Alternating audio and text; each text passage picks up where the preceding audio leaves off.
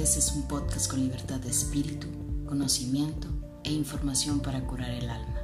Mi nombre es Pau Vega, psicóloga y aprendiz de la vida cotidiana. Acompáñame en este episodio, un espacio para la vida, un día a la vez.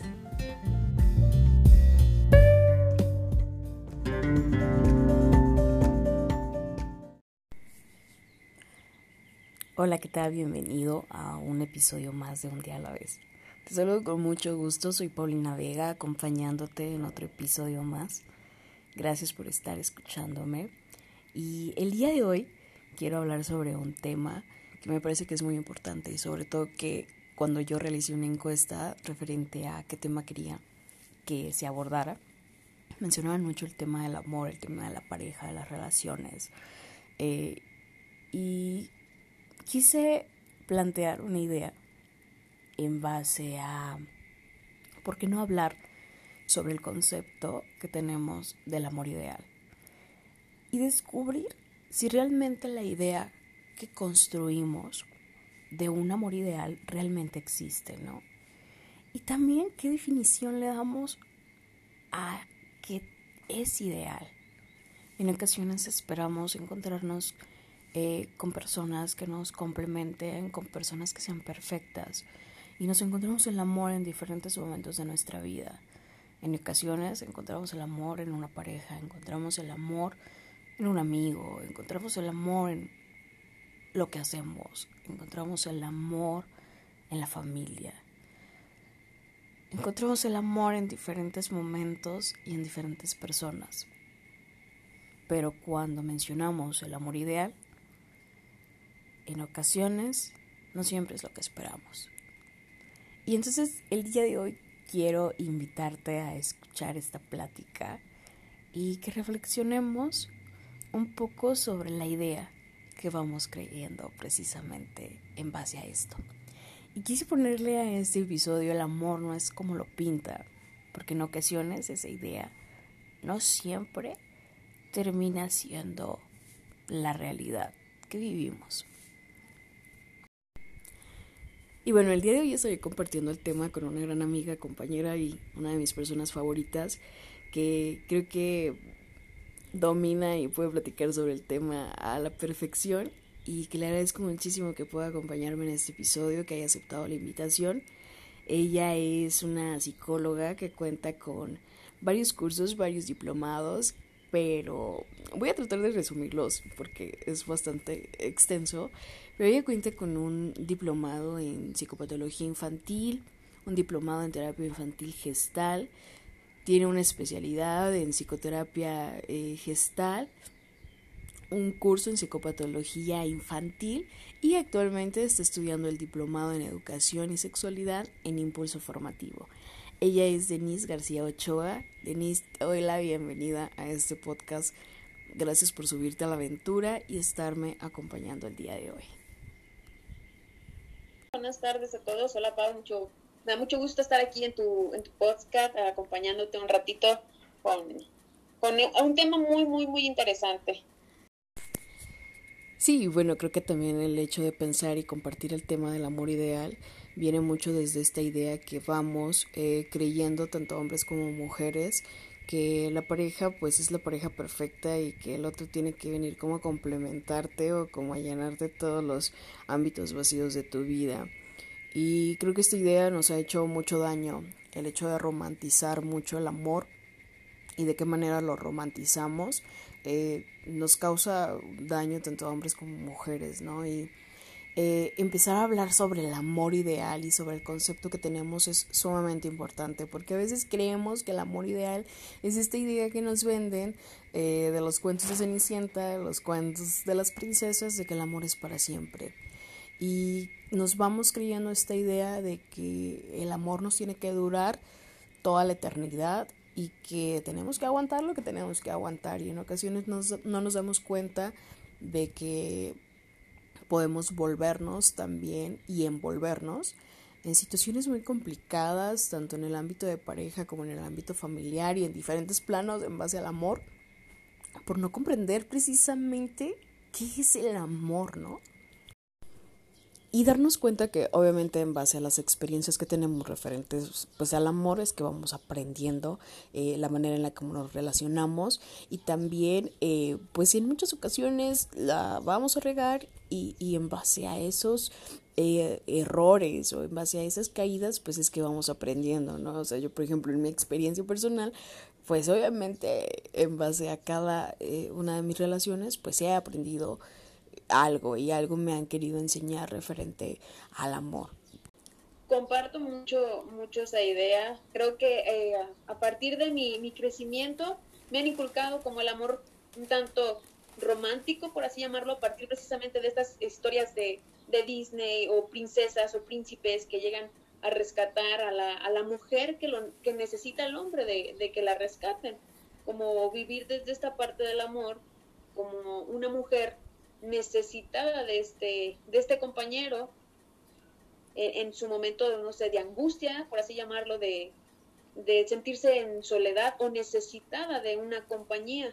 O sea, al momento de que vamos creciendo, pues vamos creyendo que el amor es así, que el amor es un, un rescatarte, un salvarte de, de, esos males o de esos sufrimientos en los que te encuentras. Sí, y que creo que al final de cuentas esta idea termina lastimándonos, ¿no? O sea, termina llevándonos a veces a encontrar personas desde esta idea fantasiosa y no desde la naturalidad que debería de significar el amor, ¿no? O sea, yo eh, pues comparto mi, idea del amor definitivamente se ha cambiado muchísimo, ¿no? O sea, yo les decía, yo creo que yo me he equivocado y a partir de los errores que he cometido, pues también obviamente eh, he aprendido y me ha servido mucho de enseñanza. Y pienso que estas ideas, tanto para hombres como para mujeres, ¿no? Porque tampoco es como que encasillemos nada más que, que las mujeres nos creamos esta idea del amor, porque pienso que también a los hombres los han llevado mucho a esta parte de buscar una pareja para sentirse realizados. Porque si no, pues entonces como que la parte de masculina ya no se complementa del todo. Pero, ¿por qué no nos explicas un poquito, Denise, desde esta parte obviamente psicológica? Eh, por, por, qué vamos creando ahora sí que esta idea, ¿no? O estas expectativas de, de lo que es el amor. Bueno, pienso que se van creando a partir de, pues, de nuestra niñez, como nos van creando, desde la, el afán de decirnos tú eres niña y las niñas se comportan de esta manera y el niño tiene que hacer ciertas actividades o ciertos comportamientos que lo representen como tal, como un niño o como un hombre.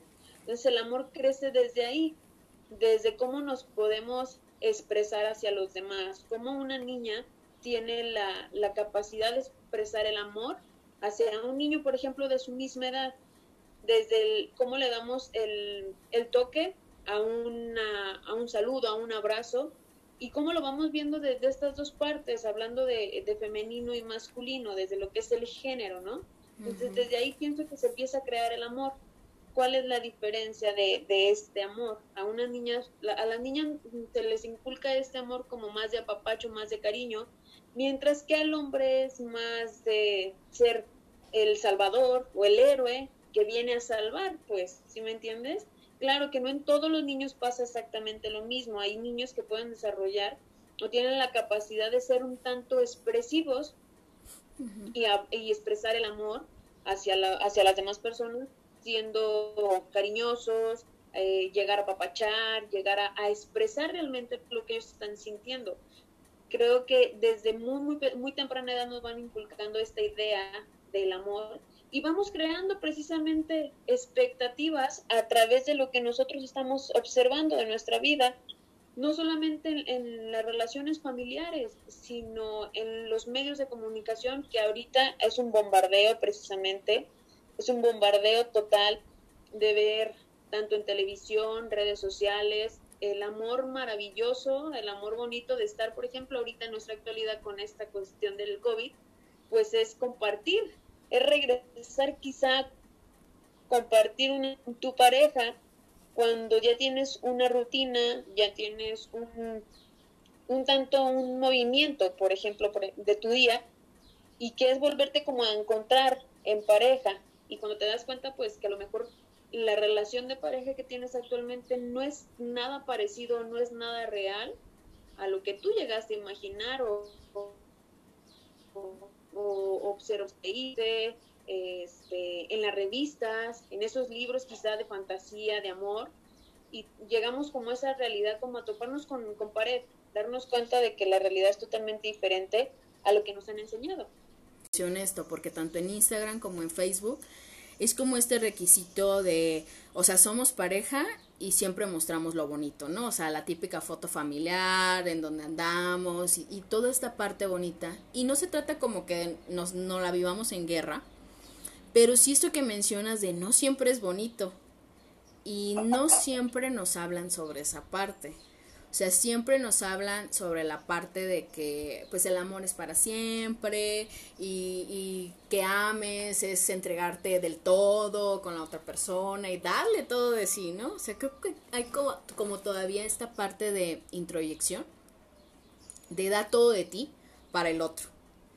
Y a veces en este dar, pues nos quedamos sin nada.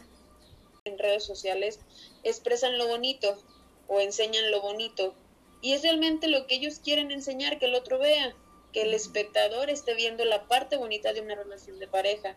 Pero cuando viene esa parte quizá no tan bonita, por así llamarla, cuando hay conflictos, cuando hay discusiones, cuando hay diferencias, es cuando te regresas a ti mismo. Porque si hacia afuera yo estoy viendo una relación bonita, porque mi relación no es igual que la del otro ¿Qué está pasando con ese concepto del amor que yo me estoy creando a raíz de lo que yo observo, a raíz de lo que me venden, a raíz de lo que me han inculcado? Porque me doy cuenta en ese momento que esa relación no es miel sobre hojuelas, que también hay disgustos, que hay diferencias, que hay detalles que a lo mejor a mi pareja no le van a agradar y a mí me hacen sentir bien, que a lo mejor hay cuestiones de mi pareja que me desagradan, pero ¿cómo se lo hago saber? Si tiene que ser todo bonito, ¿sí? Entrar como en ese, en ese conflicto, no tanto hacia la pareja, sino contigo mismo, como llevarte a esa parte de reflexión. ¿Qué está pasando con mi, con mi idea del amor? ¿Cómo es el amor para mí? ¿O qué necesito hacer? Precisamente tú lo decías, aguantar. Realmente nos han enseñado, nos han inculcado, pues si te tocó esta, estar con esa persona, pues carga la cruz, ¿no? Lo he mencionado mucho, a lo mejor muchos de los que nos están escuchando en este momento eh, les ha tocado oír esta, esta pequeña frase, pues no nos vayamos tan lejos, con nuestros mismos padres. Este, nos han inculcado eso, si te tocó, pues aguanta, aguanta porque te tocó la cruz y hasta que sueltes la cruz, este, pues vas a sentir realmente como un descanso. Y haciendo quizás una comparativa con nuestros abuelos, con nuestros papás, pues siguen todavía como con esa idea del amor. Si lo vemos ahorita en nuestra actualidad, creo que se ha perdido mucho ese concepto, o creo que se ha perdido o, se le ha dado menos valor a esa parte este, de tener que aguantar. Estamos como en ese cambio constante, sobre todo en cuestiones de pareja. Si con una pareja no me siento cómodo, pues, pues busco hasta que yo pueda encontrar quizá el complemento al poder compartir una relación de pareja y llegar como a ese equilibrio desde la cuestión del amor. Sí, fíjate que ahorita que lo dices, o sea, yo creo que también es muy difícil darte cuenta, ¿no? O sea, cuando entras en esta eh, dinámica de conocer a alguien, pues obviamente quieres que vean la mejor versión de ti y lo que menos quieres es que el otro sepa que te huelen los pies o que por ejemplo roncas en la noche, ¿no? O sea, todas estas cuestiones que son normales y cotidianas. Y es, y es bien difícil, yo inclusive lo pongo mucho en mí, o sea, por ejemplo, darme cuenta de que la otra persona no era como mi otra mitad, me costó mucho tiempo. O sea, te estaré hablando de que apenas entré como en esta parte del entendimiento de lo que de verdad es una pareja, ¿no? O sea, yo vivía mucho, por ejemplo, en esta idea o que la pareja venía a ser mi otra mitad, porque fue, fue la idea que, yo quise construir. También otra parte muy importante, Denise, mm, nos enseñaron mucho que el divorcio es un fracaso en nuestras vidas. Desde esa idea que, que, comentabas de, de, la parte del matrimonio, eh, nos enseñaron así como que si eres divorciado o si fracasaste en una parte del matrimonio, ya no, o sea, ya ahí te quedaste, ya no vales lo mismo eh, como persona. Y no, porque precisamente pues la vida se trata de ensayo y error y ensayo y error y ensayo de error. Sí. Dejar ir a una persona, un fracaso, ¿no?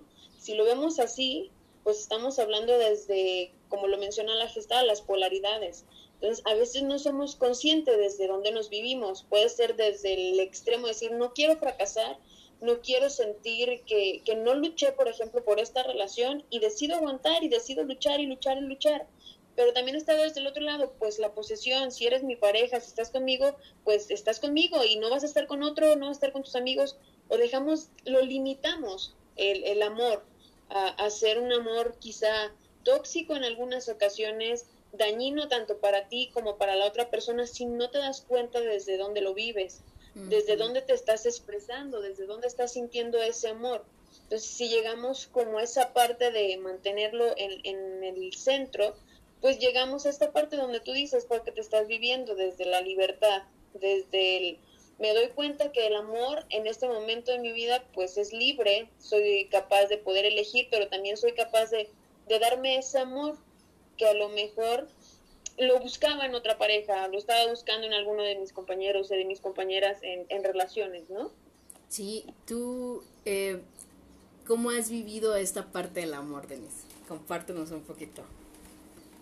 Un poquito de mi experiencia, pues ha sido una situación bastante difícil, bastante complicada a mi actualidad, a, a, a creo que en estos momentos de mi vida estoy más consciente de desde donde me vi, desde donde me estoy viviendo. Eh, creo que en mis inicios de adolescencia, pues era un amor precisamente de esta parte. Me cae ahorita la reflexión, pues un amor posesivo de poder, porque así me lo inculcaron, precisamente, como no, no soltar a esa pareja. Si ya tienes esa pareja contigo, es pues lo vas a llevar, lo vas a traer y van a ir y venir como una pareja bonita, llena de amor y de dulzura, ¿no? Entonces, al momento de que terminan este tipo de relaciones, pues para mí es como precisamente vivirme desde el fracaso, darme cuenta que no pude mantener esa relación. Entonces llegaba mucho a conflictuarme yo en esta parte del amor, porque para mí el amor ha sido este, años atrás, o, o, eh, y lo he vivido, lo he experimentado y, y lo he sufrido, posesión, pero también como una parte de reconocimiento, de sentir aceptación, porque también dentro del amor, pues a lo mejor vienen muchas carencias que no nos hemos dado cuenta o que en, en, mi momento no me di cuenta de que yo necesitaba como esa parte de aceptación y siempre daba más, como tú lo mencionabas, dar más, más, más y cuando se acaba esto es darte cuenta y dónde quedé yo desde, desde esta parte del amor. Y no solamente en cuestión de pareja, Estamos hablando en cuestiones familiares, eh, con hermanos, papás, amigos, que no sabemos cómo, cómo diferenciar, cómo poner un límite. Creo que el amor es, eh, puede sonar una palabra y es un sentimiento muy bonito, pero no alcanzamos a delimitar hasta dónde podemos dar ese amor y cómo poder expresar ese amor, uh -huh. sin que sea dañino hacia el otro ni que sea dañino hacia tu misma persona. Entonces, ahorita en mi actualidad, caigo a la, a la razón y a la reflexión, pues me vivo más en libertad, sin menos conflictos interiores, sin menos fantasías, porque llega un momento, yo me vivía en un momento de que cuando yo permitía como esa libertad, fantasear o llegar a las ideas de, y si estará haciendo esto, y si estará haciendo aquello, precisamente como desde esa parte de la posesión. Uh -huh. Si esta persona está conmigo, pues desde aquí tiene que estar como en una jaula, ¿sabes? Como, como si lo viviéramos dentro de una jaula. Porque así se me ha enseñado, así se me enseñó que era el amor, pues en pareja, en familia, y solamente son como dos y no hay nadie más que entre. Ahorita en mi actualidad, pues sí me vivo más en libertad y creo que es, para mí ha sido más sano y, este, y menos conflictivo, sobre todo el darme cuenta desde dónde lo estoy aceptando y desde dónde decido vivirme. Y yo creo que esta parte que compartimos, eh, tanto Denise como yo, eh, pues ha sido en base a mucho trabajo personal, ¿no? Nos ha ayudado a darnos cuenta, ¿no? De desde dónde vivimos esta parte. Y creo que es importante también especificar la parte de, de la libertad, o sea, el vivir esta parte del amor libre, pues es simplemente dejar que la otra persona sea como él es o como ella es. ¿No? Y Ajá. que también te dejen a ti ser, ser quien tú eres. Creo que ahora se ha mmm, puesto como muy de moda este término de novios tóxicos o pareja tóxica. Ah, claro. O es algo que yo ya escucho por, con todo mundo, ¿no? Entonces de repente estoy, es como que hablan con tanta naturalidad de mi novio es súper tóxico, súper celoso, me controla el teléfono, ve mis mensajes, ¿no? Entonces llega un punto donde yo digo, ¿en qué momento nos perdimos que ya lo vemos tan natural? Estoy totalmente de acuerdo, creo que en nuestra actualidad, para empezar, creo que la palabra, la palabra tóxico se ha mal usado, se ha malinterpretado o se ha usado de más, creo. Creo que en nuestra actualidad le estamos dando un significado totalmente distinto a lo que realmente significa ser, eh, ser la palabra tóxico en sí, ¿no? Y ahorita los jóvenes están mucho, muy expuestos, no solo a redes, a los, a los mismos amigos, al ver quién tiene más, quién tiene menos, como mucha esta parte de la comparación. Y llegamos a este punto, precisamente, Pau, a, a, eso que le llamamos nosotros amor propio. Y que precisamente eso que dices tú de los límites, habla mucho de la manera en la que tú te amas, porque si no conoces tus propios límites, pues entonces, ¿cómo le voy a decir al otro hasta dónde, no? Claro. Y que, ¿sabes? También creo, Denise... Piensan que el otro tiene que darle ese amor propio a sí mismo como que el otro va a cumplir, cumplir con mis expectativas, con mis necesidades, entonces hasta dónde el chavo está permitiendo esto, la chava está permitiendo que el novio se meta dentro de su espacio, que se meta a, a, ver con quién platica, qué dice o qué hace. Entonces habla tanto del otro, de las conductas del otro, como de las conductas propias. porque yo estoy permitiendo esto? ¿Qué está pasando con mi amor propio? El amor propio no es más que saber cómo poder cuidarte a ti mismo. Y a veces mm, no sabemos poner límites precisamente a lo mejor por miedo a que me vayan a dejar, a que ya no me quiera o a que me vaya a inventar un chisme o me vaya a quemar entre los mismos compañeros, ¿no? Sí. Esa aguantando hasta que esa pequeña bomba pues pueda explotar y encuentren un motivo real, por así llamarlo, para poder terminar con esa relación. Pero mientras esto va creciendo, va creciendo y eso no solamente afecta en las cuestiones familiares, sino afecta en tu propia persona, hablando de autoestima, hablando del amor, hablando de lo que tú eres, que llegas a imaginarte pues que no vales. Compartiendo una parte importante de mi vida, llegando a este punto, pues sí hubo dentro de mí una relación de pareja, pues donde yo creí o yo dejé de, creer en mi amor propio, donde permití tantas cosas dentro de una relación no saludable que no, que no, no imaginé o no dimensioné en ese momento todo lo que yo estaba permitiendo al vivir con esta persona o al tener una relación con esta persona. Fue tan así que llega un momento que necesitas tocar fondo.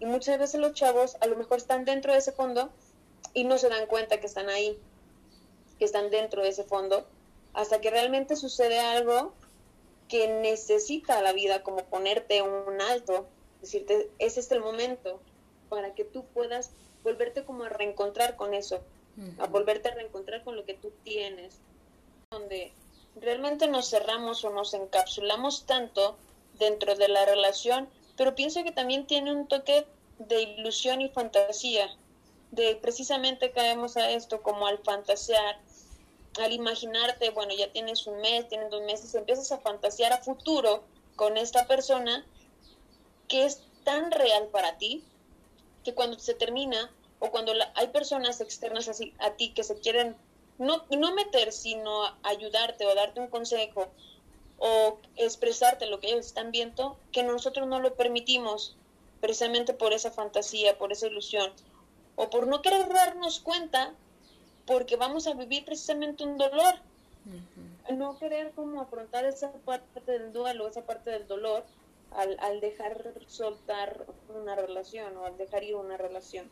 Pero también pienso que es esta parte importante sobre el fantasear sobre este amor, sobre el amor de pareja y crear muchas, muchas ideas que a veces no nos centran en el aquí y en el ahora, sino nos centran allá en el futuro, casi casados, casi con una familia, en una casa, bla, bla, bla, pero estás viviéndote desde aquella parte y no estás viviéndote desde tu presente, que es, pues así somos, y no sabemos cómo llevarnos o sabemos cómo llegar a ese equilibrio como pareja, ¿no? También. Sí. Como esa parte de ¿por qué no creíste? O, llegamos como a imaginar que el otro puede tener esa capacidad de leerte la mente.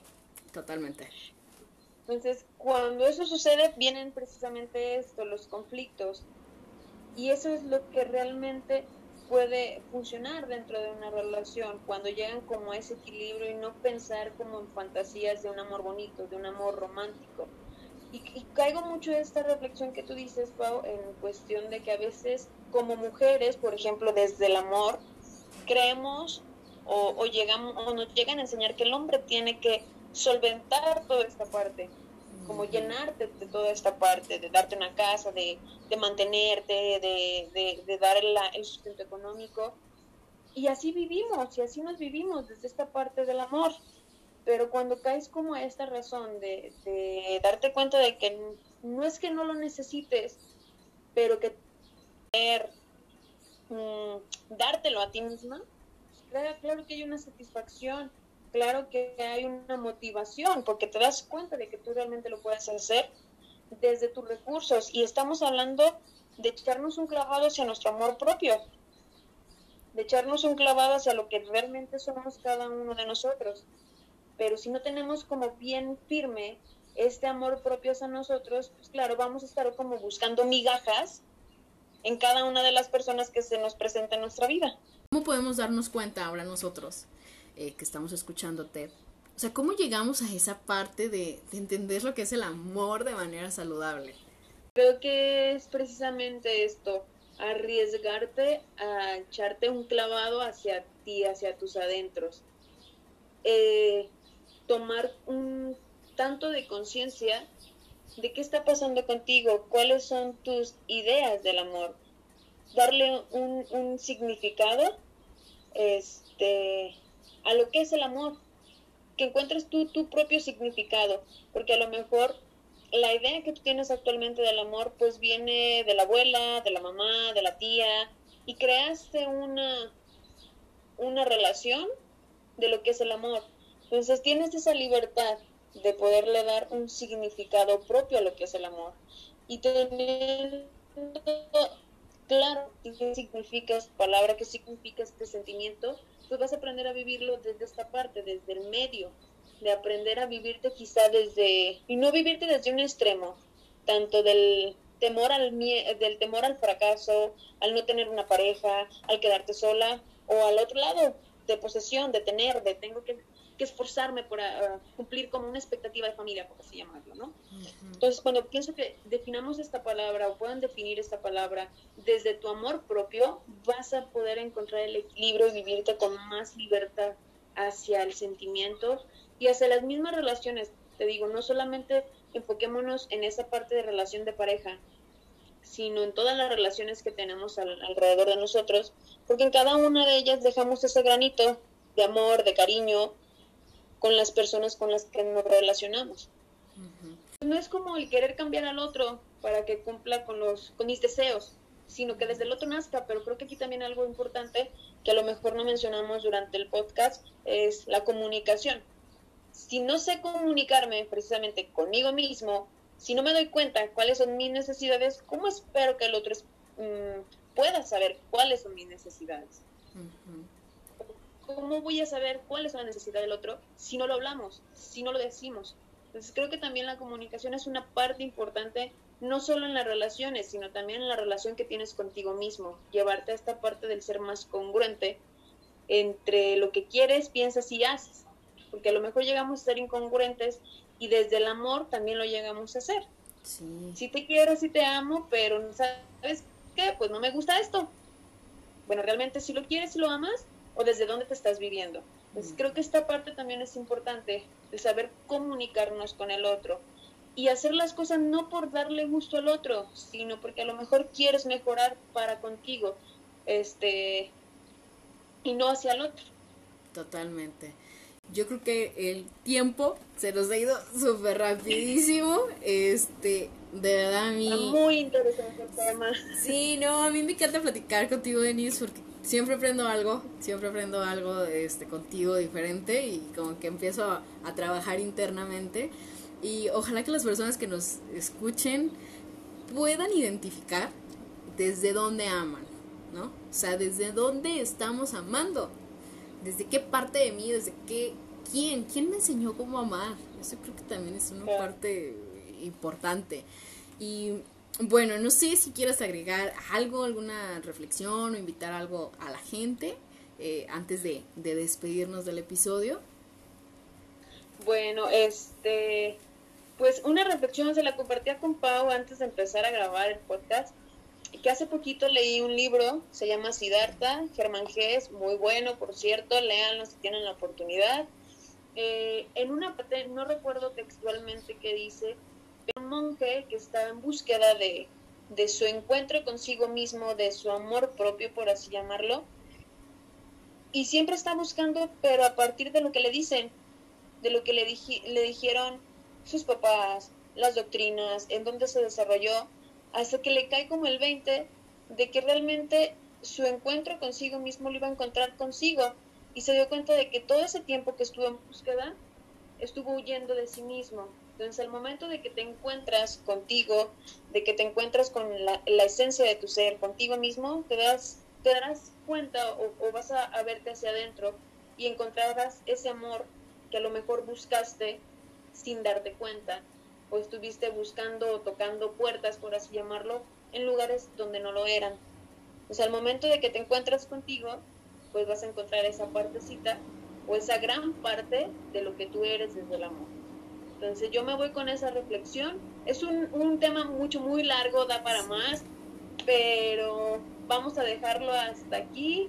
Y pues muchas gracias, Pau, por la, por la invitación. Fue mucho, muy agradable platicar contigo. Me gusta mucho platicar contigo. Es una experiencia este, muy, muy buena, como para un cafecito y estas cosas. Sí, sí, sí. Pero, este, pues muchas gracias. No, al contrario a ti. Y bueno, pues para los que nos están escuchando, ahí está una alternativa de un libro de Siddhartha eh, lo pueden consultar y pues yo creo que hay infinidad de libros, ¿no? Que nos puedan hablar sobre esta parte también del amor propio y puedes empezar tú desde casa a empezar a trabajarlo, ¿no? O sea, desde el hecho de eh, el ejercicio, cómo te alimentas, qué haces para ti, qué actividades tienes y si de plano pues obviamente quieres empezar a identificar y a trabajar más en esta parte, pues siempre va a estar la alternativa de la terapia, ¿no? Apoyarnos en la parte psicológica y buscar pues, recursos de ayuda. Y sobre todo, pues creo yo que la idea es empezar a, aterrizar la idea del amor desde una manera real, desde una manera saludable, desde una manera funcional y no romantizar todas estas ideas que en ocasiones nos llegan a dañar.